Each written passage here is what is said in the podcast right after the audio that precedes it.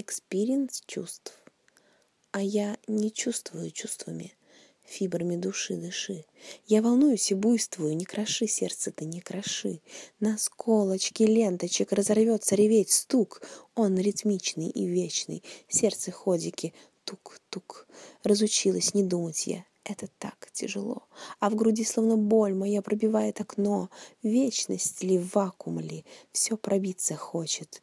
Душа громко хохочет, не жалея слетающих почек. Весенних почек вниз, под самый карниз, Где дворник метет метлой, вжих, вжих. Мой внутренний мир завис, непонятен и сложен он, Сердце, душа — это сон, и он, они, мой дом.